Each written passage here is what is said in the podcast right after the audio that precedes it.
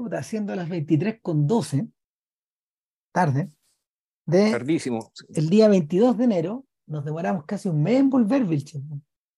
Puta, bueno, pero. eh, Está bien. Tú te casaste, pues, weón. ¿Qué, qué me No, decía a si mí, yo hice weón? todas las Sí. hice todo. weón. Y- Bueno, en realidad Ramírez la- ya estaba casado, hizo, hizo la sí, celebración, hicimos- digamos. la celebración, bueno, la fiesta, pero, pero, Claro. y después de su, y después de su algunas otras cosas, y se pasó un mes. Claro, pero el podcast sigue, ¿eh? Ah, ahí lo que se quiera, pero sigue. Claro, pero lo interesante de esto es que eh, en algún momento de enero yo le dije a JP, oye, ¿sabes qué? Hace tiempo ando con ganas de hacer un podcast de Michael Snow. Entonces ahí le conté a Vilches quién era Michael Snow.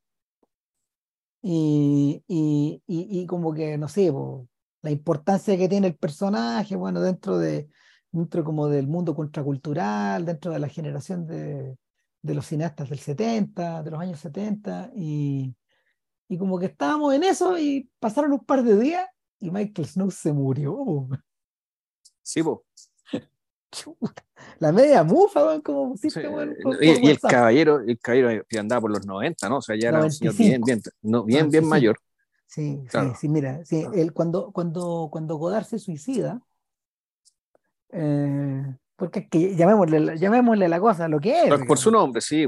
Claro, cuando Godard se suicida hace, un- hace unos meses atrás, eh, en Twitter empieza a correr la lista de quiénes son los cineastas vivos más importantes, los, los- los más viejos.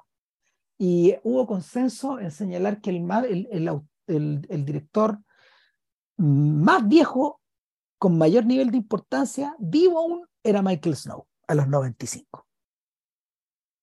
O sea, él, Ya. él- él eh, claro, él se llevaba el premio, porque después de él viene Frederick Weissman. Ya. Claro, que, que tiene la edad que tenía, que creo que es un, creo que era un, un poco mayor que Godard. Sí, yo creo que 30. Weissman, probablemente Weissman sea más importante que Snow, pero Sí, era más sí, joven. Claro. Era más joven, era más joven. Claro. Claro, O claro. sea, es pero- más. Sí, bueno. Pero claro, era, este señor era el, era el más importante, más viejo.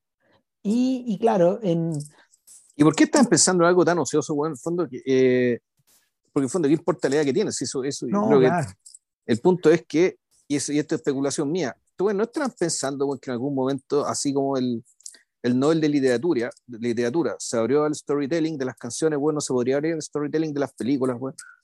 Y que claro, que- cuando Godard estaba vivo, tú decís, bueno, puta, si es que tú decís ya, demos el premio Nobel de literatura al- a alguien que venga desde el cine, claro, el candidato número uno era Godard. po. era Godard, claro. O sea, es como Bob Dylan en la música.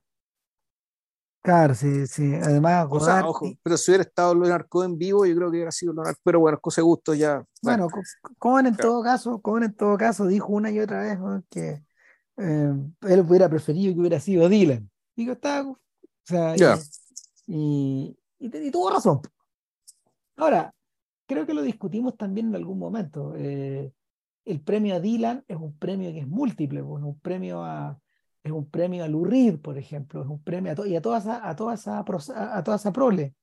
Pero- y es un premio a Kerouac, ¿eh? es para el otro lado, pa- para la, para la, para la prole de los beats, porque Bob Dylan es la Bob Dylan es el punto de intersección entre mucha gente. Es un premio también a, a, Pete, a, Peter, a Pete Seeger, ¿cachai? Es un premio a. Es algo que reconoce la labor de, de los músicos folk de todo el siglo XX, en el fondo. Entonces está muy bien dado ese premio Nobel. El, el propio Dylan lo, lo, leyó de esa forma a, a todo esto. O sea, y por eso mandó a su hija Patti Smith a, a recoger el premio en el fondo, porque es un premio para ellos también. Ya. Claro, y si había que dárselo a una figura que en el fondo cruzara todos esos caminos, es un poco lo de Godard, po. Sí.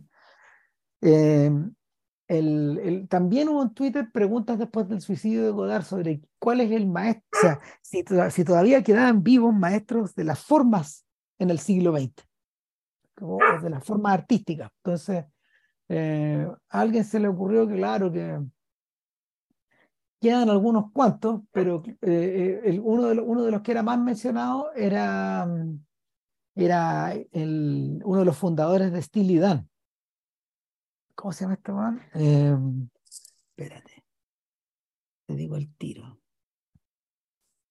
Eh, Steely Dan. Donald Fagen, claro, que es, un, el supercampeón de, el supercampeón, ¿cómo se llama? De, de, la fusión del jazz, el soul, del pop, una pura cosa. Entonces, pero, pero claro, con Godard, con Godard lo que se fue, eh, efectivamente, un gallo que, que corría en muchas, eh, en muchas líneas al mismo tiempo. Ahora, una cosa interesante es que Michael Snow es de los pocos tipos que efectivamente sorprendieron a Godard, hasta el tuétano. uno de los filmes de, uno de los filmes preferidos de Godard era la región central que convenientemente no vamos a comentar hoy día. Dura película. Dura, tú la viste entera, ¿no? sí, yo la vi entera, sí. Bruto, bruto. Costó, costó, sí. ¿No has visto Corpus Callosum todavía, no? No. No, no, no, no, he visto, esto, he visto la, la, de hoy, que es eh, Wavelands, a todo esto creo que no lo hemos dicho, pero está puesto afuera, digamos, como alguien nos hizo ver. Eh, eh, longitud de onda del año 67. Eh, y claro, y vi además esta la región central que ya desde, desde el 82, creo, ¿no? O de los o mediados de 70, ya me confundí. 72 por ahí. 72, ya. 72, claro.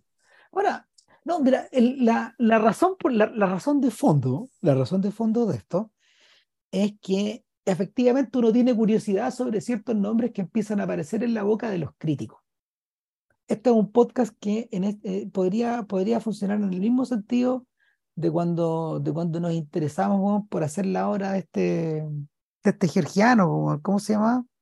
Eh, eh, no, eh, no, Pelechan, ¿es esto? Pelechan, no, no, no, ese es armenio. Es armenio. Artabás Pelechan, claro, que, claro, y con, con Pelechan pasaba algo parecido también, y, y, y, con el del funeral de, con el, con el director del funeral de Stalin también pasa algo similar. ¿Cachai? El... ¿Cómo se llama esta otra Pues Sergei Losnitsa. Esa. Ser Losnitsa.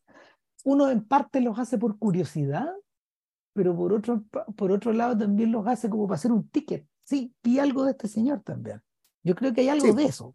No, obvio, o sea, puta, porque uno como cinéfilo callampero, ¿cachai? Claro, o sea, y, que, y que se sabe diletante en esta web, es decir, sí, el, puta, aquí no, no hay tiempo, no hay vida para profundizar en tanto, en tantas cosas, sino que puta, eh, mirar lo que hay. Eh, y lo que hay con la esperanza también de que, con la intención también de que te sorprendan. Yo creo que parte de la conversación de por qué dimos con Michael Stone fue porque yo me acuerdo que yo estaba en Temuco, estábamos hablando y dije, puta Rams, estoy medio saturado de, de, de, de, narrativa convencional, necesito ver otra cosa. Ah, ahí te necesito ser sorprendido. Entonces tú me, tú mencionaste este weón y vimos Wavelands, ¿cachai? Y el escritura de onda, y efectivamente fuimos sorprendidos gratamente. Claro, además pasa otra cosa, que tuvimos suerte, hemos tenido suerte porque, a ver, si esto lo Snow, no la, Snow no la tuvo, digamos, pero nosotros sí. Segundo que nos piteamos, ¿eh? también nos piteamos a Chimino a todos. Eh, si hubiéramos tenido, mira, si hubiéramos tenido la intención de, de, reseñar Wavelength hace unos 10 años más o menos, cuando el podcast era joven, no habríamos podido dar con una copia lo suficientemente buena. O sea, e, en ese sentido, Snow ha sido un beneficiado de, em, ¿cómo se llama?, del, del, creciente interés que hay por eh, digitalizar materiales que en algún momento fueron muy influyentes o que formaron parte del acervo cultural y visual del siglo XX. Eh, es un trabajo que cuando, cuando los directores son, cuando los directores están fuera del canon oficial o cuando son muy marginales o cuando en realidad son asuntos de la academia, es muy difícil, pasa, pasa muy poco. Nosotros, por ejemplo, tuvimos una suerte similar cuando reseñamos Milestones de Robert Kramer. Claro, porque, porque Milestones en ese momento había sido objeto de una restauración profunda y nosotros vimos una súper buena copia. Ahora, la copia que vimos de Waveland es una copia en 4K. De, de, es la mejor resolución que puede existir del material que, eh, que Snow eh, filmó en el año 66, 67, cuando él hizo el experimento. Y, Esto está filmado en, en 16, ¿o no? Sí, esto está filmado, esto está filmado en 16 y claro, eh, como, como esta Porque es pantalla ancha, o sea, si mal no recuerdo, o sea, esto no es...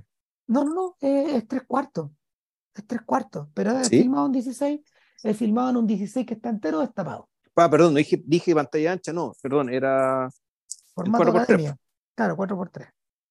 El formato de la academia. Y, y, y, claro, en esa época, en esa época, esas películas, estas películas experimentales, como solía, como, como por ejemplo ocurrió con la de Maya Deren, con Meshes in the Afternoon, que en algún momento lo rechacé, la reseñamos también en parte por la misma curiosidad. Eh, eran proyectadas de las copias originales. Y muchas veces esas copias empezaban a gastarse. Y alguien en algún momento tomó la precaución de guardar alguna copia, de guardar alguna copia en, en un estado más o menos óptimo. O sea, estos bueno, fueron restaurados de negativo. Eh, que yo sepa, no. Porque esa es otra forma en que se restaura. De hecho, supuestamente la mejor forma en que se restaura es que puta, el negativo original, que no se proyecta, no se desgasta, se tiene guardado y, y sobre eso trabajáis. Es que en algunas veces, algunas veces es un medio imposible. Por ejemplo, sí, porque en el, negativo anda a ser que fue. Pues, en el caso de Stan Brakhage, Stan Brakhage intervenía las weas y destruía el negativo al intervenir la, la, el trabajo. Ya. Solo lo podía positivar una vez y, lo, y, es lo que quedaba. Entonces, eh, en este caso yo desconozco. Y me da la impresión, me da la impresión de que Snow en realidad eh, al menos en esta etapa de su carrera, cuando está, cuando está, ¿cómo se llama?, asomándose para hacer su gran statement, después de haber hecho una buena cantidad de cortos, eh, en realidad el, nuestro personaje estaba trabajando con unos presupuestos ridículos, entonces yo creo que no, no había plata para, no había, yo no debe haber tenido plata ni para rescatar el negativo y esas cosas se pierden. Además, en todo caso, debo decir que esta y la región central se ven mejor de, por ejemplo, lo que yo alguna vez le eché una mirada hace años atrás. La región central está en una copia atroz. Y la, la que viste tú, de que te pasé, es una copia Emitida, emitida por un canal cultural italiano que estuvo ladeando tres horas a, a, su público con esta weá. Ah, sintonizando, seguían viendo ahí cómo se iba moviendo ¿Cómo la cámara. Cómo, se mueve el brazo robótico, weón, que Puta, claro. o sea, con todas las combinaciones posibles de movimiento durante tres horas que tener un mismo paisaje, un mismo entorno. Claro. Y ahí esa weá, esa weá volvió a Godard loco. No entendía la weá de haber quedado fascinado con la idea, weá. Además, esa era la época en que Godard estaba en estaba yéndose a Grenoble a visitar al señor que inventó la cámara Atom esta que él usó tantas veces después, que, que es, la cámara con la que con la que buena parte del cine en colores europeo de, de francés se filmó, todos los guanes filmaron con esa guapa porque era muy cómoda, hasta el día de hoy, hasta el día de hoy la cámara tiene versiones, la cámara que, que Kodar ayudó a mejorar. Y el guan se fue a vivir a Grenoble, el lugar donde la fabricaban con ese, con ese, con ese nivel de obsesión, bueno, anduvo, anduvo, ¿cómo se llama?, colgándose. Ahora, ¿qué pasa con el señor Snow? A ver, Michael Snow, vamos con los datos biográficos. Primero, es canadiense. Sí. el segundo es un señor que nació en los años 20, a finales de los 20. Nació en 1928, el 10 de diciembre. O sea, había, había cumplido hace muy poco 95 años. Eh, en tercer lugar, este señor en realidad no es un cineasta, eh, no es un cineasta cabal. Es decir, eh, trabajó en cine, pero también hizo instalaciones, esculpió, era bien conocido como fotógrafo, hizo música. es un protagonista, es, un personaje, a ver, en cierta forma, en cierta forma es un perfecto personaje para los años 60. O sea, preocupado de muchas cosas a la vez, de muchos materiales, eh, y, por lo mismo eh, su trabajo ha sido más reseñado por críticos de arte que por críticos de cine. De hecho, las películas que vimos perfectamente pueden funcionar como instalaciones. Sí, claro que sí. Perfectamente. O sea, esto va a verla sentada en un museo, sentarte a mirar la weá, que y funciona. Claro, no, absolutamente, absolutamente. Eh, ahora, al contrario de lo que sucede con compañeros de generación como Norman McLaren, como, como Norman McLaren, creo que así se llama el, este cineasta canadiense que tiene, un poco mayor que él, digamos, pero McLaren, que también es un señor para podcast, eh, eh, él, él, era un realizador experimental eh, que trabajó en cine, pero también en, en cortos, de, cortos de cine filmados, pero también hizo mucha animación y, y, un personaje importante para la generación de Cronenberg, por ejemplo. Al contrario que, que McLaren, que hizo toda su carrera en Canadá, eh, Snow es un, es un, tipo que fue llamado por Nueva York. Fue, fue llamado por Nueva York em, durante cierto periodo de los años 60, antes de devolverse a Toronto en los años 70, que es de donde él venía. O sea, por lo tanto, la habitación y los ventanales que vemos y las ventanas que vemos en Wavelands, ¿eso es Nueva York?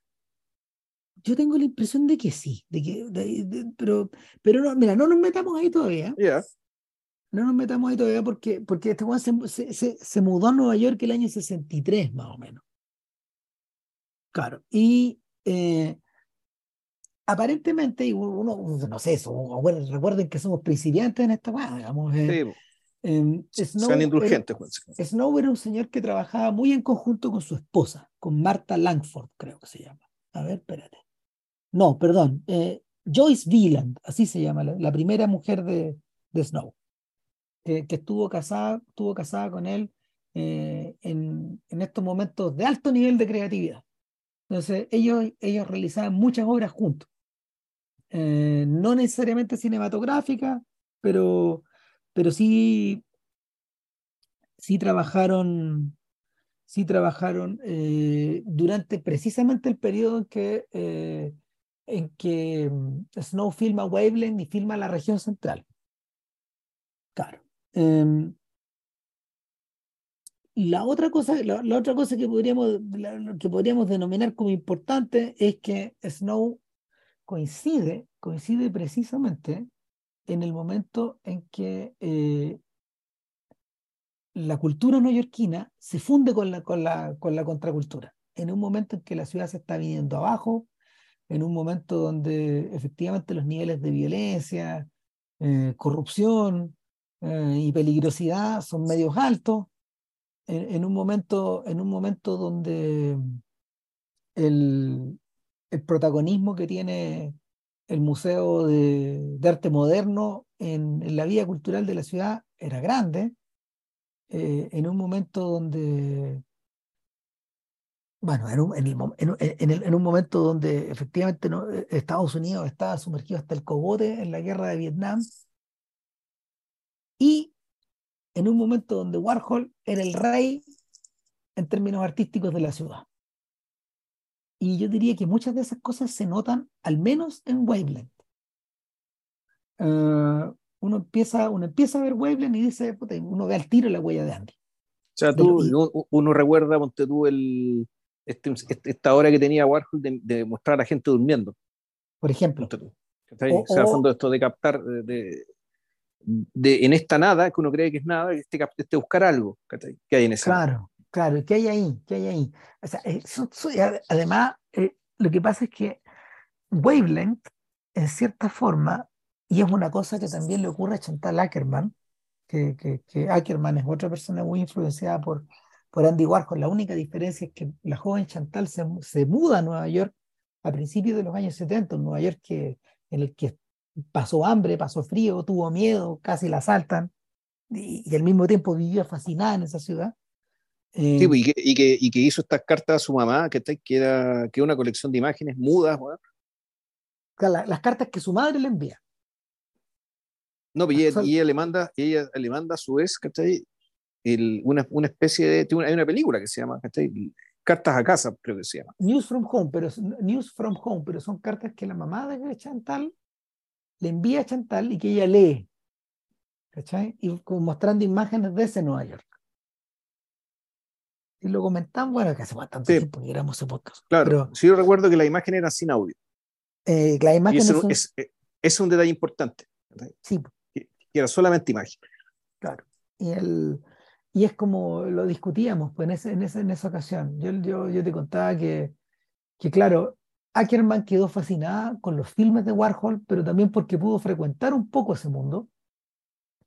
y eh, alcanza a atrapar, alcanza atrapar el último, el último, el último suspiro antes de que en el fondo a Warhol lo vale, Valeria Solanas y, y, Warhol eh, se pega un giro, se pega un giro artístico grande. O sea, y deja, la, deja las películas en manos de Paul Morrissey, que, que las orienta hacia, hacia el terror, hacia el shock, hacia el diálogo y inician otra etapa de los filmes de Warhol. Donde, donde Andy es como el productor ejecutivo, en el fondo, el que proporciona las ideas. Pero, pero claro, el corazón, el corazón del legado de Warhol y es, algo que describe muy bien eh, ese documental de la PBS que narra Lori Anderson. Lori Anderson en ese docu eh, está, en, está en YouTube si lo quieren ver, es un docu de cuatro horas, tiene dos capítulos. Eh, en ese docu, Anderson explica muy bien un detalle que es clave, que es que Warhol comienza a hacer estas películas que parecen nada, primero que nada, volviendo a la idea de eh, la persona que maneja una cámara y que la toma por primera vez. Eh, y, que, que, filma objetos, que filma acciones y que eh, además filma rostros, los test, screen test, que son tan famosos, donde buena parte de los notables de, la contracultura neoyorquina son retratados.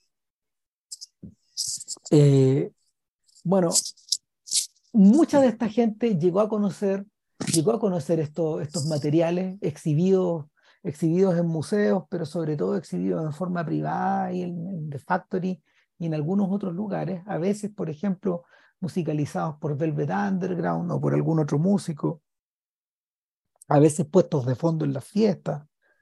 Eh, y lo que fascinaba a estas personas era precisamente la idea de devolver la experiencia sensible de la imagen hacia el mundo de los Lumière, hacia el comienzo de los comienzos.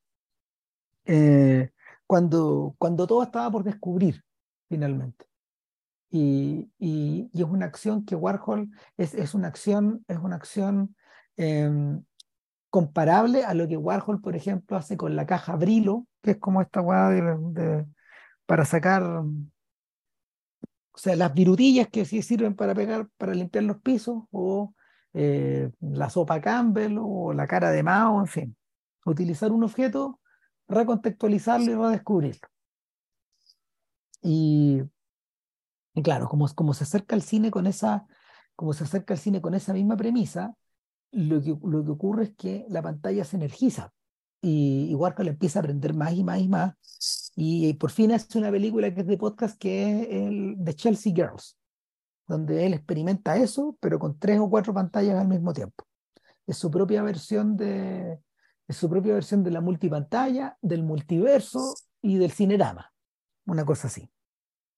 Y, claro, eh, ese, eh, The Chelsea Girls es un gran statement, pues dura como tres horas y está filmada en el hotel y aparecen gente que actuando a su nombre, hay unas imágenes que hay unas imágenes que caen en distintos géneros cinematográficos y hay cosas que no son no equivalen a nada en el fondo o a esta nada entre comillas de la que estamos hablando. Entonces, eh, Ackerman hereda, hereda parte de eso y lo transforma en News from Home y después lo transforma en Jan Dielman. O sea, esa Jan Dielman que vemos haciendo eh, esa escalopa en la cocina es básicamente eso es una, es, un, es una reflexión hecha a partir de todo lo que vio con Andy y, y, de, y lo mezcla con Douglas Sirk y con un montón de otras cosas. En cambio, Snow se fue para el otro lado. Efectivamente, efectivamente, tal como decía JP, para el mundo de la instalación. El experimento de Snow es un experimento, en la, en, es un experimento acerca de la percepción también es, bueno, en realidad sobre muchas cosas. Muchas cosas. Así que, muchas cosas. Así que vamos a tratar de hablar de algunas de ellas en este podcast y ah, trataremos de ser breve. Eh, bueno, ¿qué es Wavelength? Eh, primero vamos a lo estructural, es decir, vamos, eh, y de hecho a esta película se le llama películas estructurales. O Wavelength es como, es como uno de los epítomes de esta forma de, de que se categorizaron ciertas películas donde Eh, se llama películas estructurales básicamente aquellas que lo que está puesto por delante es completamente la forma donde el contenido realmente eh, no importa, como he dicho de otra manera, el, no sé si decir el contenido, pero en el fondo aquí lo, lo protagónico, digamos, que son elementos completamente formales. ¿ya? Y, y, y, al menos en dos planos, en, el caso de, en el caso de esta película. Uno, a nivel de, a nivel de visualidad, lo que tenemos es un largo y con, aparentemente continuo zoom eh, desde una, un plano general de una habitación, eh, en cuyo centro, desde el punto de vista de la perspectiva, hay un cuadro, ¿ya? Pero que no se ve qué carajo hay en el cuadro. ¿ya? Y la película en sus 45 minutos, pues lo que vemos es este zoom muy lento desde este plano general hasta ver qué es lo que hay en este cuadro, aplicando básicamente las leyes de la perspectiva. Es decir, si, si en el plano general pudiéramos dibujar los puntos de fuga, los puntos de fuga efectivamente están en este cuadro. Pero, esto es importante, eh, al menos desde el punto de vista la, desde la perspectiva, es que la toma de este plano general con el centro en el, en este, en el, en el cuadro, no es verdaderamente frontal, sino que está ladeado hacia la derecha. Ya. Entonces, esta película es este zoom, pero es un zoom que involucra, que, en la que además pasan cosas, eh, que implican una mini trama que, eh, que, involucra personas, que una trama que es nada, digamos, vamos a hablar de eso. y por otra, está el sonido. ¿ya? Donde básicamente el sonido es un, como decir que esta música es sintetizador, eh, donde, la, donde se nota que a medida que la cámara se va acercando muy lentamente hacia este punto de fuga, em, la música se empieza a poner más, eh, o sea, mejor dicho, el sonido empieza a parecer más rápido, es decir, más, eh, más vibrante. ¿Por qué? Porque la longitud de onda se empieza a cortar. Hasta que llega un momento en que esto se vuelve inaudible. Es decir, todos sabemos, la, la, percepción depende de la, longitud de onda. Si es la onda es demasiado ancha, por lo tanto el sonido es demasiado grave, no se escucha. Y si por otra parte el sonido es demasiado agudo, porque la, longitud de onda es demasiado corta, tampoco se escucha y algunas de las cosas se le escuchan los perros. El, el pito de los perros, ya, bueno, eso. En, entonces, el, la película estructuralmente no es más que esto. ¿ya? Eh, y claro, cuando Ram dice esto tiene que ver con la percepción, pues efectivamente tú decís porque eh, de, de, lo que se trata, que es que el, aquí lo que estamos viendo más o menos es jugar con la idea de, bueno, ¿qué es lo que vemos? Son, efectivamente son longitudes de onda. Son longitudes de ondas que son perceptibles, o sea, más allá, la longitud de onda es más larga, no se percibe, y si por otra parte es más corta, tampoco se percibe. Y estos 45 minutos supuestamente son este barrido aparentemente continuo, que yo creo que la idea es que fuera continuo, y, y había posibilidades, eh, yo creo que ciertas imposibilidades tecnológicas de distinto tipo que no permitirían que fuera realmente continuo, pero lo óptimo sería que fuera continuo. Para básicamente, entre una de las capas que tiene esto, efectivamente hablar de, el, de la naturaleza de la percepción, la naturaleza física de la percepción. O sea, de aquello que el cuerpo humano y los aparatos sensoriales humanos realmente pueden percibir. Y a partir de ahí construir lo que construye, lo que genera. Ahora bien, eh, en medio de todo eso, este que parece un experimento, esto que parece un experimento también es un filme esconde, esconde tal como explicaba JP, un filme de, de género entre medio. Y por lo mismo empieza a abrir su perspectiva hacia muchos lados, hacia muchas partes.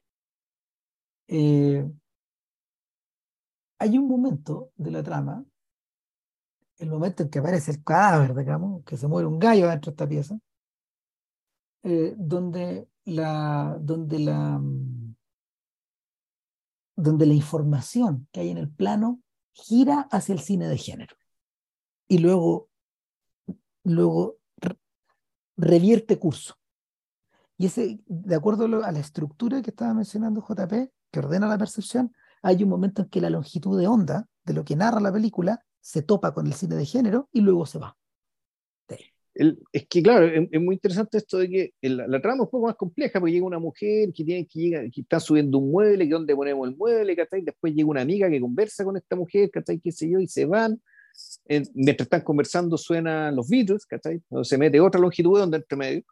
Eh, y después llega este otro muñeco, es un hombre, que aparentemente es un cineasta conocido también, que era como el mismo Lotelo, que no sería nada raro, digamos, si nadie tenía plata para ni una hueá, tenían que colaborarse entre ellos. Eh, y claro, de repente el tipo entra y ¡pum! se muere. Pero, y aquí esto es importante, eh, ¿dónde se muere? No se muere en el centro del plano. ¿Por qué? Porque nuestra estructura nos, eh, nos obliga a que la línea, el, el, el punto de fuga, digamos, y el centro de la imagen siga siendo este cuadro. Y, este, y este señor, digamos, que eh, se muere, queda, queda ahí tirado, después no lo vemos, digo, momentos que no lo vemos. Eh, Porque sale de cuadro. Sale de cuadro. Y entonces llega la mujer, y la mujer ve, lo encuentra, hace una llamada telefónica, puta, aquí se murió un weón, ¿cachai? Puta, vengan a buscarlo, weón. No sé qué pasó. No sé qué pasó, que en este gallo se murió, weón, puta. Ya, entonces pasa todo esto, que eh, claro que en una película normal la cámara sería mostrar esto. Mm. Pero no, aquí básicamente la estructura te manda, el, punto de fuga sigue yendo hacia este, este punto, digamos que donde algo que parece un cuadro y que después vamos a ver qué cuadro es.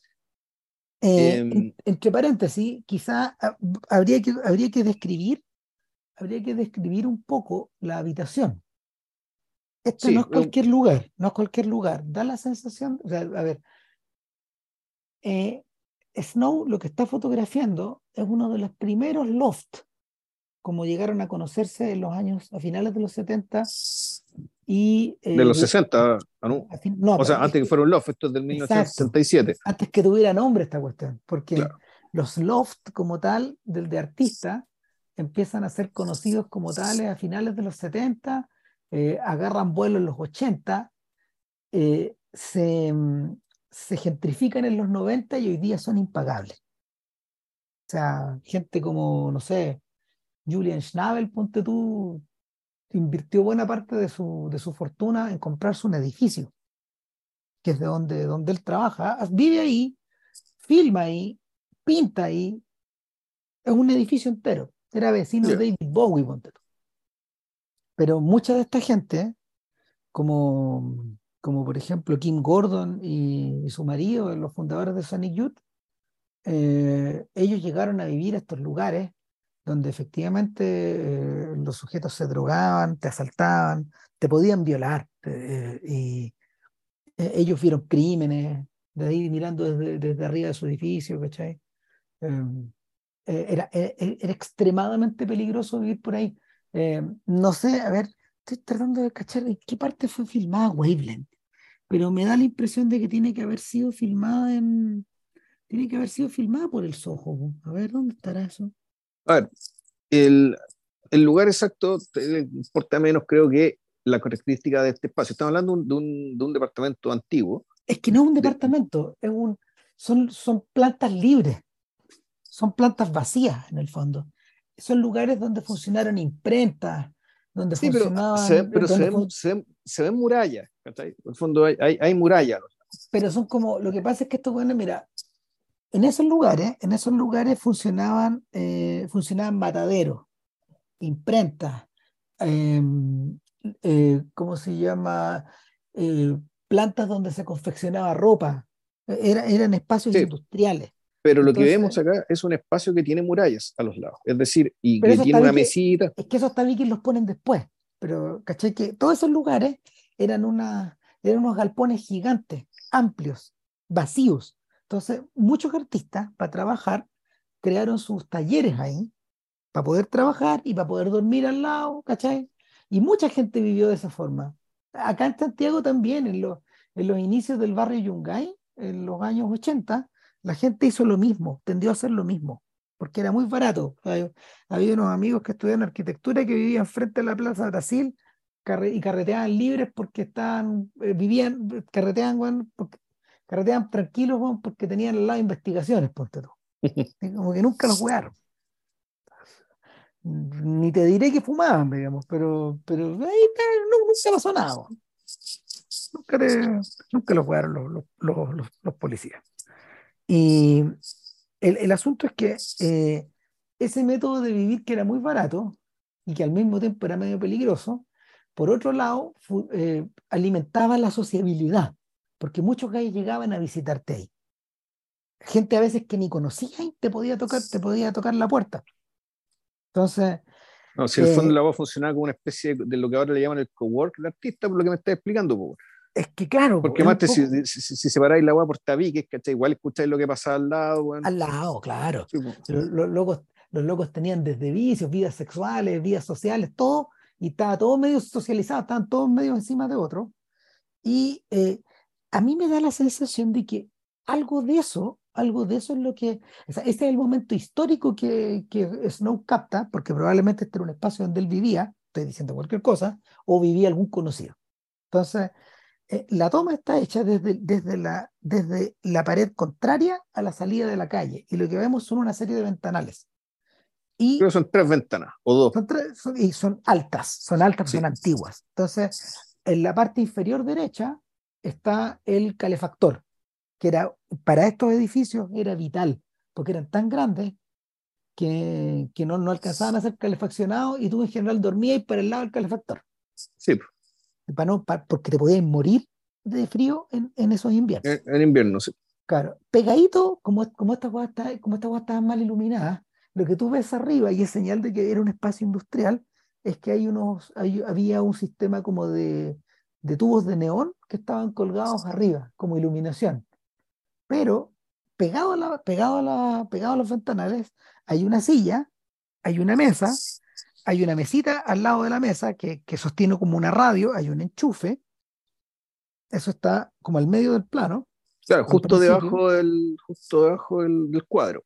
Claro, en el lado inferior izquierdo, tú ves que hay que, el espacio continúa, pero hay un tabique en la orilla, en la orilla, en la orilla izquierda del plano donde estas dos mujeres que entran al principio de la película depositan un librero que está vacío o un, lugar, un anaquiel que sirve para algo.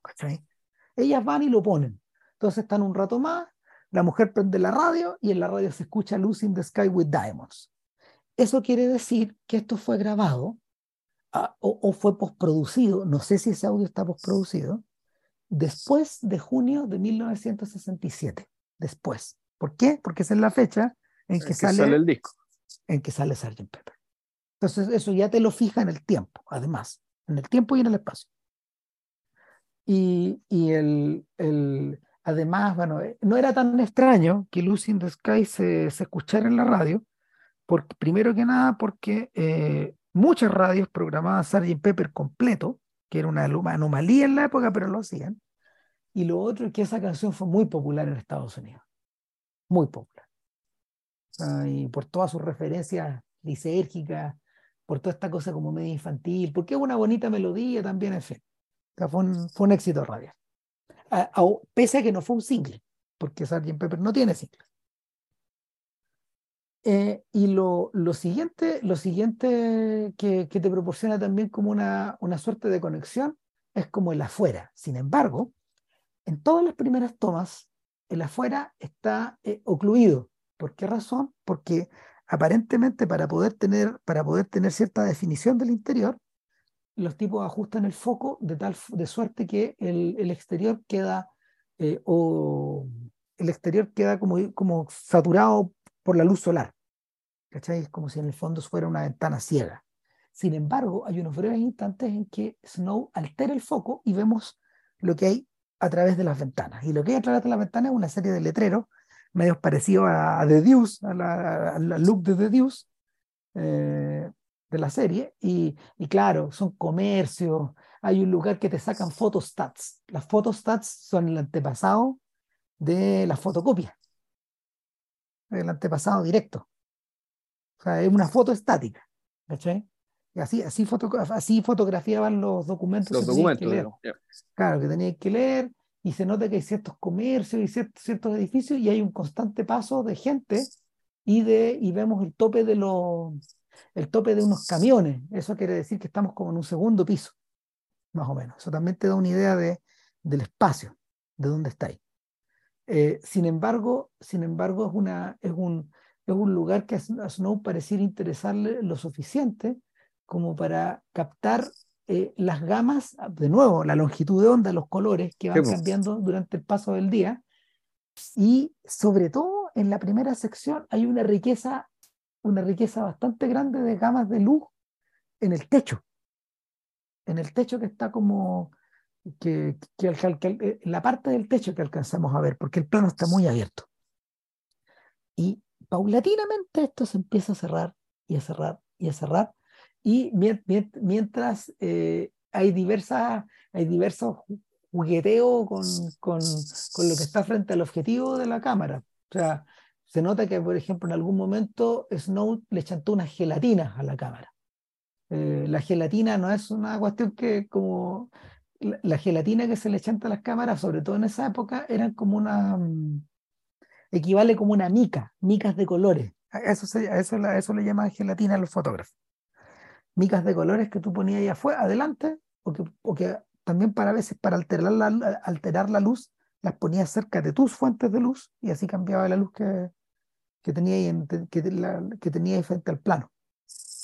Aquí te hacer las chantas adelante, las saca, de repente eh, altera la exposición, eh, en algunas ocasiones, en, algún momento, como a los 10 o 12 minutos, la imagen empieza a aparecer en, en negativo, ¿te acordáis? La imagen empieza a aparecer en negativo eh, y sin embargo la cámara se sigue moviendo, moviendo, moviendo y tal como tú dijiste hace un rato, en algún momento aparece un compadre y como que va, va tambaleándose y de una manera, de una manera muy burda y muy burda y antidramática se da vuelta se va a la espalda del loro y se muere. Y ya he tirado. Y, uno dice, ¿va? Em, y bueno, llega la cámara sigue cerrando, llega esta, esta, chiquilla que es una de las personas que movió el mueble y parece que se comunica con la otra, porque vi este sujeto que está tirado ahí. Ahora, ¿qué me pasó cuando vi esto? Me acordé de una, me acordé de una de las, me acordé de uno de los a ver, primero que nada me acordé de la idea de, eh, de esta idea hitchcockiana de un espacio que en algún momento cambia, cambia, de, cambia de, de, de estadio o de estado. ¿Cachai? Y a Hitchcock le interesaba esta idea de que había momentos, a Bresson también le interesaba, que si tú, modificabas algo en el plano, el estado del cuadro cambiaba, el estado del encuadre cambiaba. Y eh, muchas veces se podía hacer en términos estéticos, otras veces se puede hacer en términos dramáticos. ¿Qué es lo que hace Michael Snow en toda esta primera sección? Hace las dos cosas. Lo cambia en términos estéticos, lo va virando, y cuando mete, cuando mete al, al, muerto, al tipo que cae, lo cambia en términos dramáticos. Y, y, y, despierta, despierta un enigma. Ahora, eso yo creo que a Snow se le debe haber ocurrido después de haber visto Blow Up. Sí. Ahora, yo lo interpreto como otra cosa. Yo lo interpreto como eh, es que, en el fondo, esto es para probar otro punto. El punto que quiere probar es que lo que manda a la hora de darle sentido y contenido digamos, a, las cosas que estamos viendo es precisamente la intención, de, eh, eh, la intención del manejo del espacio. Es decir, tú en, esta, el, tú en este juego digamos, de longitudes de onda, por fondo esto es, el, en, en, esta, en este navegar, digamos, ¿cachai? por una sucesión de diferencias cuantitativas, por decirlo así. Eh, porque la diferencia entre una longitud de onda y otra longitud de onda son diferencias cuantitativas. O sea, tú puedes pasar de una onda a otra de una manera eh, sinuosa, digamos, de una manera, eh, ¿cómo se llama esto? Eh, imperceptible. La onda simplemente se estira a poco, digamos, por lo tanto, tú pasas del estado A al estado B de, de, una manera continua, por decirlo así. Entonces, el, el, el, juego de esta película tiene que ver con eso, y otro par de cosas más. Y que tú, eh, ante eso, ante esa realidad y ante esta intención que estás, que, que, estás demostrando, que, que estás poniendo, la irrupción de, entre comillas, lo humano, del drama de lo que sea que le queráis llamar, no tiene ninguna importancia. No, po. O sea, de hecho, a ver. Es, es nada. Pero ¿no te ¿Ya? parece que esa es la misma conclusión a la que arriba Antonioni en Blow Up? Sí, po. No, yo creo que, eh, yo creo que Antonioni lo que llega en Blow Up es que volviendo, o sea, si la famosa, el, el, el- la famosa escena de la pelota de, de- de tenis, digamos, ¿cachai? Es, es al revés, ¿cachai? El, el- el recurso contrario. Es Pero decir, llegan a la misma parte, po, por, la- tratamos, por la- por los caminos distintos. eh, no creo, ¿cachai? Porque el fondo lo que está diciendo es que el, o sea, es una interpretación, digamos, ¿cachai? Es que en, el hecho de que no hubiera nada no quiere decir que esa nada no tuviera consecuencias, ¿cachai? ¿Por qué? Porque la gente que creía en esa nada, efectivamente creía en ella, la veía y actuaba en consecuencia. ¿Ya? Cuando lo que está diciendo, lo que está diciendo Antonioni con el juego de la pelota de tenis, que estamos todos pendientes de algo que en realidad no era nada. No había nada, pero efectivamente esa nada generó cosas, ¿cachai? Y efectivamente alteró el mundo humano. E hizo que la gente realmente se moviera. ¿cachai? ¿Por qué? Porque creía que había algo. En este caso, que- una pelota. Yo creo que Snow está en la misma. O por lo menos, por lo menos, para dónde va, o está utilizando materiales similares. Eh, el, hay No, yo algo- creo que más bien, yo uno podría decir, si- si- siguiendo con la línea de la, eh, con la línea de, con lo que vamos a ver después con región central, tal vez no para dónde va, es para la poshumanidad. También, también. Eh, Ahora, yo creo que, yo creo que lo que anima a Snow es algo, porque, porque a Snow, a, eh, a ver, Waveland es un filme lo bastante complejo como para haber sido concebido en un lapso largo de tiempo. ¿Cachai? No, no es una, no es que este weón agarró la cámara y, y se inspiró y hizo esto al tiro.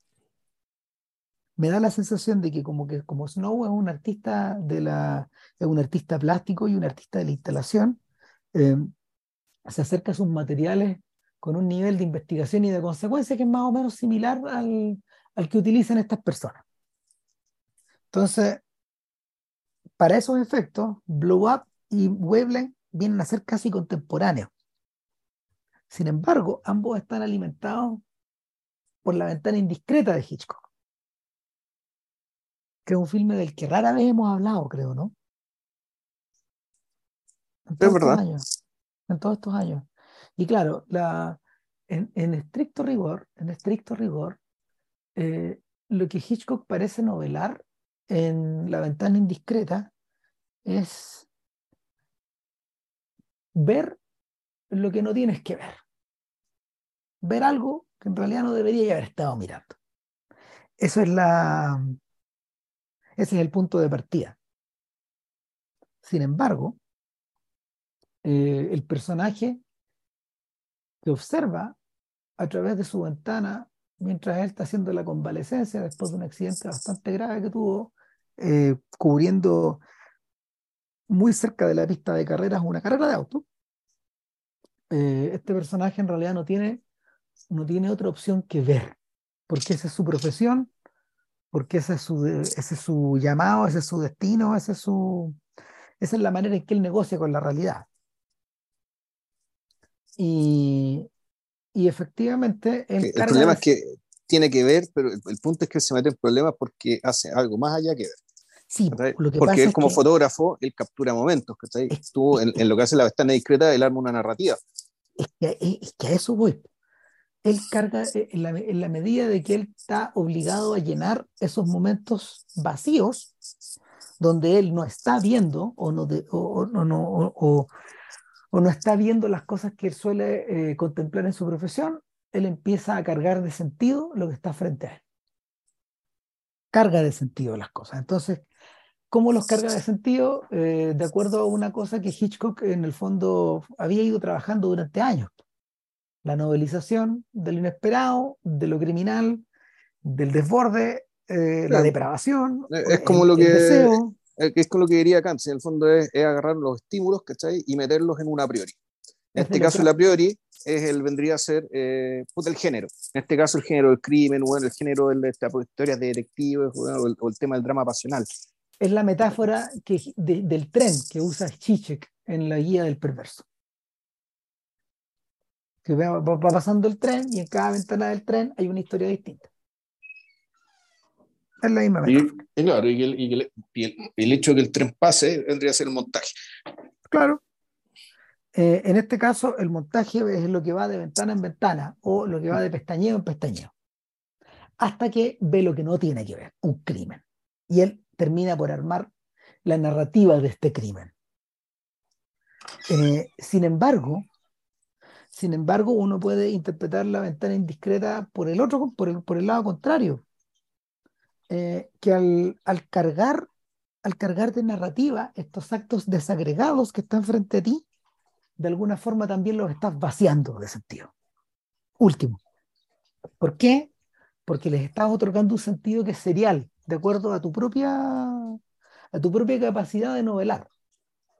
Eh, Grace Kelly, que está al lado de James Stewart, ella, ella, guiada por los ojos de Stewart, se mete en la mente de Stewart y en la narrativa de Stewart, pero si ella no estuviera guiada por ahí, por él, habría visto otras cosas.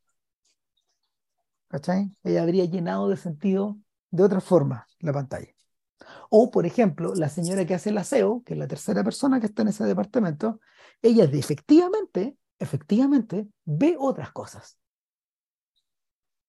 en, en, lo que está al frente. ¿Por qué? Porque ella ve en los lapsos en que no trabaja, en que ella está como conversando con Stuart o que está descansando, por ejemplo, en fin. Entonces, el, hay algo en eso, hay algo que Hitchcock descubre ahí, hay una matriz que descubre ahí, que empieza a dejar huellas en el cine norteamericano, y esto incluye Snow, eh, persistentemente. E, ese acto de mirar vuelve y vuelve y vuelve y vuelve. Eh, está en Blade Runner, en el momento en que Deckard empieza a ver las fotos, ¿te acordáis? No, no mucho. Cuando empieza a revisar unas fotos y empieza a mirar las fotos y descubre cosas dentro de las fotos. Scott está citando directamente a Blue Up.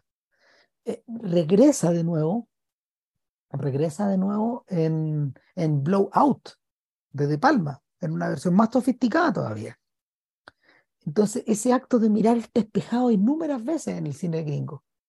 Eh, ese acto que te carga de sentido algo de acuerdo a tus propios designios, pero que al mismo tiempo vacía de sentido eh, el, el, cuadro general. Cuando, cuando, Travolta, cuando construye la trama de, del asesinato, del magnicidio de ese político, juntando imagen con sonido, en un acto cinematográfico fascinante, eh, el, eh, de una manera muy bella también lo hace, muy didáctica también. El, se vuelve a repetir la misma, se vuelve a repetir la misma ecuación. Eh, de el, el, filme de De Palma es lo suficientemente es lo suficientemente brillante como para poder, inteligente como para poder explicar que esto es lo que está viendo él. Pero no sabemos si es toda la verdad, O sea, De Palma, en cierta forma, vuelve de una manera, de una manera, a ver, de una manera más neurótica sobre el tema en una película que a Vilches no le gusta nada, pero que esa metáfora sí está buena en Fan Fatal, en la foto que confecciona eh, Antonio Banderas en la película. E, e, e, esa, especie como de montaje fotográfico que él hace reproduce esa esta misma mecánica de una manera mucho más sofisticada, casi en tres dimensiones. O sea, esa es la mejor parte de la película, de hecho. O sea, como que De Palma hubiera hecho la película como para poder, para poder chantar esa imagen. Y, y bueno, hay una película moderna que Vilches no ha visto y que no le puedo ni spoilear, que, que, que no, no, se la puedo spoilear, que efectivamente cierra este círculo. Y que yo, o sea, yo, yo quedé, pero impactado cuando vi la weá. No te puedo explicar ni cuál es, weá. No te puedo decir ni la película, porque no, si no, no, si no, no, no, no, no, no, va a provocar el efecto que te va a pasar cuando ves la weá. y también es norteamericano. Sea, hay algo ahí que, eh, que Snow es capaz de destilar de una manera que estos sujetos no pueden porque están anclados a sus respectivos géneros.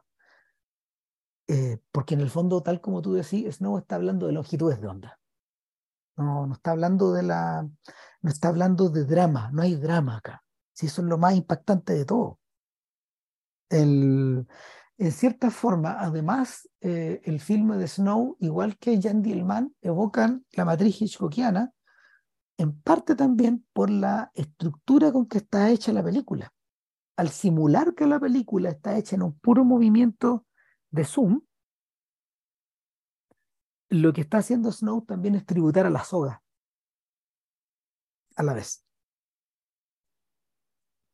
Otro filme donde efectivamente hay un crimen al interior de un departamento y hay un sujeto que está ocluido de la vista del el resto de las personas que están en la comida, pero no a nosotros que hemos visto dónde se guarda el cadáver. Entonces, claro, esto también es un remake de la soga, pero eso está indicado por la continuidad falsa que tiene el filme. ¿Cachai? Eso es lo que vi.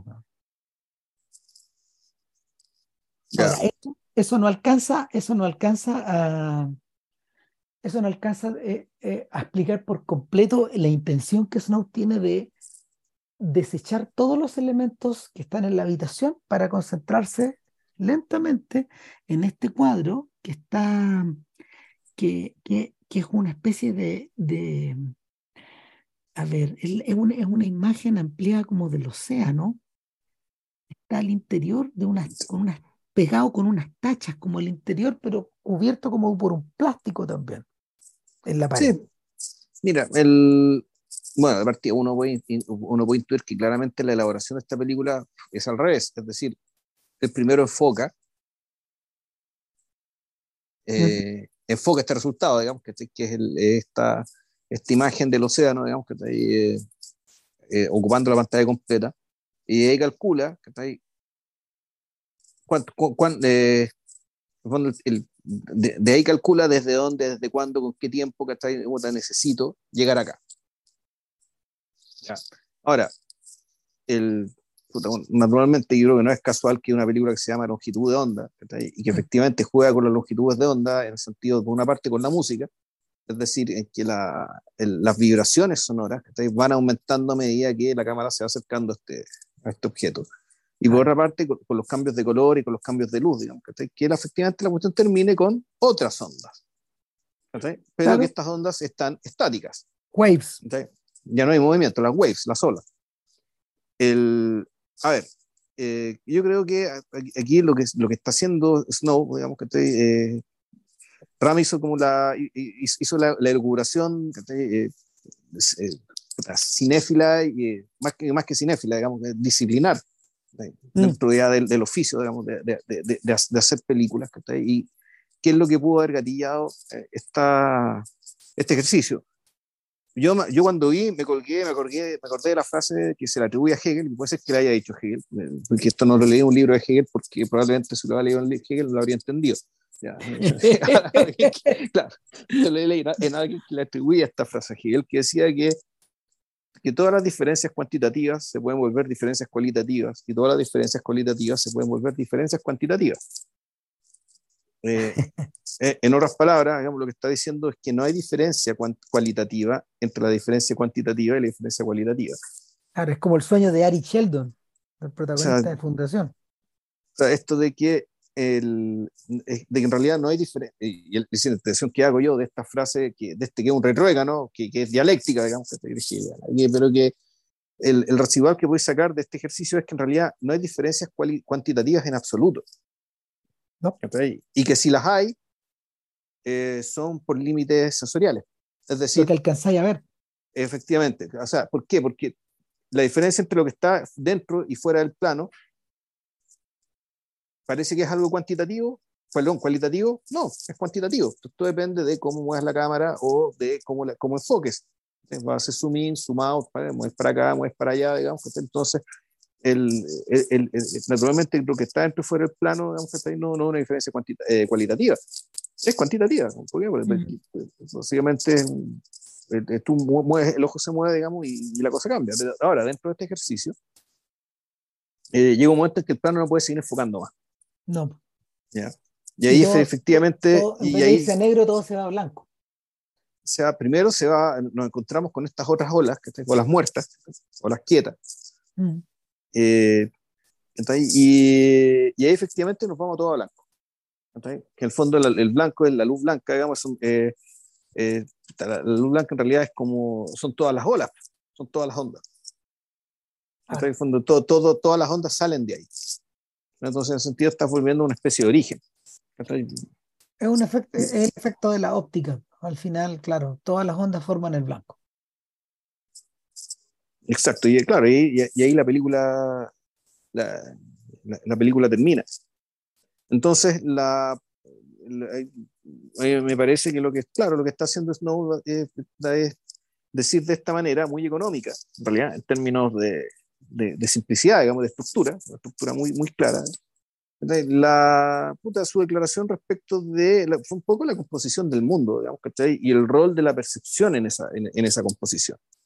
Es decir, aquello que eh, es distinto radicalmente de otra cosa, en realidad, eh, pareciera ser que el límite lo da nuestra capacidad de percibirlo. Y, en la medida que, y, nuestra y por lo tanto nuestra capacidad de entenderlo, y por lo tanto, en la medida que no lo puedes entender porque no lo puedes percibir, parece ser realmente un, un algo muy distinto de aquello que sí está dentro de nuestro mundo, dentro de, dentro de este mundo humano. Claro. Pero un mundo humano que efectivamente pertenece a un rango, este rango de las longitudes de onda. El, yo creo que eh, Snow da una, da una enorme pista, digamos que está ahí, eh, respecto de lo que pretende con su película, eh, con el título. Y en ese sentido, el, en, ese sentido él, él, le da el título a la película como si esta fuera un cuadro. en el fondo, en el, fondo el, el, ejercicio de Snow es una suerte de Trump Lale, o sea, una suerte de truco ocular en la medida que te va, en la medida que va, va acercándose, acercándose, acercándose. Eh, me da la sensación de que si Snow lo hubiera intentado hoy día, por ejemplo, él podría haber conseguido este mismo efecto con una, con una destreza, eh, con una destreza técnica, con un despliegue técnico eh, ejemplar. Sin embargo, el, valor que... tiene, el valor que tiene este experimento es haberlo hecho en una época analógica donde tenía que crear esas condiciones. Ahora, él hizo una versión posterior de esto, de este mismo ejercicio, más corta y con intervenciones mayores. De hecho, leí día, no me acuerdo el nombre, un nombre más, más, más bien largo, que hacía alusión a Wavelength. Entonces, ese el tipo le dio, le dio vuelta a esto. Pero no sé si aprovechó toda la potencial digital para, eh, para, para ir, hacia otros lados, digamos, con, con, con, las, con las posibilidades tecnológicas que, la, mm. tienen las herramientas actuales. Pero él sí, sí lo repensó o sea, y, y, sí hizo este ejercicio, digamos, y, y, volvió a él. También yo creo que el, hay, una, hay una intención clara de, eh, ¿cómo se llama esto? De, es interesante esto del... Ah, y la cosa que se llama Wavelength for those who don't have the time. Exacto, para que, exacto, es para que no tenían tiempo de, verse los 45 minutos, digamos, está, la versión abreviada. Claro, dice a un tercio, pero dice que es una versión muy alterada, superponiendo distintas capas digitalmente del filme original. Entonces, claro, tal, vez debimos, tal vez debimos haberla visto antes de hacer este podcast, pero bueno, ya pasó la vez. Pero no sobre esta, digamos. No, no, no es sobre sino que sobre la otra. Sí, pero es que él te habría dado buenas pistas, ¿cachai? Respecto, para especular respecto de la, un poco de, de la intención y de su percepción respecto, De lo que, de lo que consiguió. Eso fíjate me habría interesado. en el fondo, tú, tú decís, si él hace la película de nuevo, Y le hace ciertos cambios, tú puedes, tú, tú puedes intuir respecto, bueno, pero ¿por qué, por qué lo hizo? O sea, ¿qué, qué impresión respecto de, su, de, de, de la obra, digamos, clásica eh, le dejó, ¿qué lo motivó a hacer esto otro? O sea, claro, es sobre esta película, pero es una buena pista. A menos que hagamos lo que hemos hecho otras veces, que cortemos este podcast, que vemos la hueva, lo completamos, lo pegamos y, lo subimos. No, yo creo que en el fondo es más bien un comentario, pero, pero no, yo creo que estamos bien. Mira, desde ya te puedo decir que no sé cómo rellenamos una hora veinte con, esto. Ah, ya. O sea, estamos no, no, y sí, sí, no, vamos a duplicar la, la, la, duración de la película, pero hay otra cosa que también me interesa y que tampoco es casual. O mm. sea, el, e, el, hecho de que el movimiento sea acompañado sonoramente por una vibración mayor, eh, entre que te da una pista del sentido de las cosas, pero también yo creo que es una meditación respecto del sentido de la concentración. Tipo. El, el, la, el, el, desplazamiento de la atención hacia un punto más pequeño, hacia un, algo, hacia un algo que supuestamente va, se correlaciona con una mayor actividad mental. Ahí, ahí entramos en el terreno de, de, algo que le interesa a Jonathan Rosenbaum, que Rosenbaum, una de las cosas, una de las cosas buenas que él tiene como crítico es que siempre prestó atención al sonido. Él dijo que durante casi todo el siglo XX, el sonido, a pesar de haber sido el gran invento que sacó al cine de la pantomima, eh, nunca fue desarrollado con sus respectivas potencialidades. Y, y él siempre le llamó, los, los, los filmes del siglo XX que más le llaman la atención es donde son aquellos donde el sonido tiene una, un rol particular. Y en ese caso, en este, siguiendo esa línea de razonamiento, eh, el caso de Weyland es ejemplar, porque efectivamente el sonido, la pista de sonido de Waveland parece estar, parece estar indicando por sí sola lo que está ocurriendo. Este, este, este, este, este, este sonido en drone, en clave de drone que se está escuchando por detrás y que va aumentando, de acuerdo a, lentísimamente, casi, casi en paralelo a la, forma, al, momento, al, zoom que se va haciendo sobre la, sobre la imagen, eh, no, no se intersecta con el otro sonido que tiene Waveland, porque Waveland, está, Waveland además está grabada con sonido ambiente. Entonces, en muchas secuencias de la película tú alcanzas a escuchar los autos, eh, la forma en que la madera cruje cuando alguien la pisa. Creo que llueve eh, también también llueve. Sí, eh, si mal no eh, recuerdo. Pasan, pasan, pasa la mar de cosas, pues, Entonces, efectivamente, es efectivamente por eso le debe haber gustado tanto a Godard eh, los ejercicios de Snow, porque están construidos también en torno a pisos sonoros, que es algo que él exploró con mucha intensidad después, en el mundo de en el mundo de sus películas de los años 80. Godard empieza a experimentar con el sonido ahí.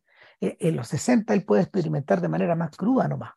Eh, utilizando la pista, utilizando sonido diegético y no diegético. Pero cuando, cuando, cuando Godard empieza a hacer filmes en estéreo, cambia todo. Ahí tenéis que escucharlo. Una de las maneras de escuchar cabales, cabalmente los, filmes de, Godard es con audífonos. Con audífonos. Claro. Además que eh, eh, en, el, en, el, libro La imagen experimenta también con, con, el, con el cero absoluto en sonido donde, donde ya no tiene ni siquiera, el filme digital te permite construir obras donde no haya siseo de, de la pista de audio. El ya no existe. Y, y, es bien perturbador que no exista. Mm. No, no, no, no, hay nada, no hay nada ahí. Ahí sí que no hay nada. Entonces, el. ¿Cómo se llama? Waveland, parece sugerir diversos niveles de audio y diversas diversas ondas o longitudes de audio que están metidas dentro de, este, dentro de, esta, dentro de esta misma dentro de esta misma trama, dentro de esta misma colcha que el weón va creciendo, va, va, va, va abordando y rebordando.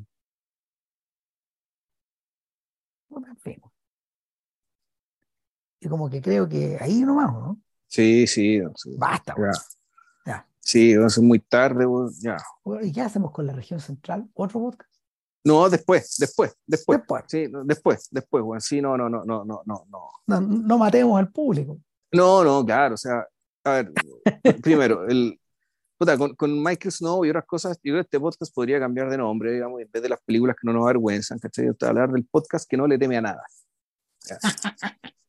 Ahora, pero no tanto con este, si nos metemos con la región central, ahí efectivamente vamos a mostrar que no le tememos a nada. Eh, Sí, no, mira, lo, conversémoslo fuera de, fuera de, fuera de audio para no ahí. aparte, cuando aparezca la cuestión publicada, se va a ver de qué se trata el próximo podcast, pero sí que importa. Sí, ahí gacha. Sí. Eh, hoy mandamos los saludos correspondientes, ¿o no? Oye, sí, vamos a mandar, bueno, eh, hay que mandar. son dos saludos. Claro. El primer saludo hay que mandarlo muy cariñoso a nuestro amigo. Espera un poco. Déjame, déjame. Lo tengo aquí. Espérate un poquito. A ver, espérame. Ahí. ¿Dónde lo tengo? Más atrás, más atrás, más atrás. No, manda tú el primero. Eh, ya, eh, le mandamos saludo a, al troll de Ramírez, que acaba de ser bloqueado de Twitter, weón, sapo culiado. No, no, no, no, ya. Ya, Ese, no, mandamos, ese- ese no le mando saludos. ese yo sí le mando un saludo, le mando un pato Yañez del porte del Coloso Rodas, weón, puta, qué onda, loco, weón. Te Loco, get, get a life, como dicen por ahí, pues, weón. Ya. Y un saludo muy cariñoso a don. Jim Lovell, a Rafael, eh, un, un auditor español que nos mandó un mensaje largo por Twitter y, y que, y que él entró, él entró a este podcast por, a través de Manuel de Oliveira. Pues buscando a Manuel de Oliveira, dio con el- un, un par de podcasts que hicimos de- del maestro. Y, y claro, él vive en Granada. Él vive en Granada, en España, y es auditor de este podcast, así que le mandamos muchos saludos a don- Claro. arroba Jim Lovell. Claro, y lo empezó a escuchar en orden. Entonces, para cuando escuche este mensaje, va a ser como en dos o tres años más, porque es obvio, claro. Así que sabéis que me siento como, no sé, pues, como estas películas que hablan de la teoría de la relatividad, ¿cachai? Bueno, y las cosas que pasan ahora, pero pasan después, bueno, y es como una sensación muy rara.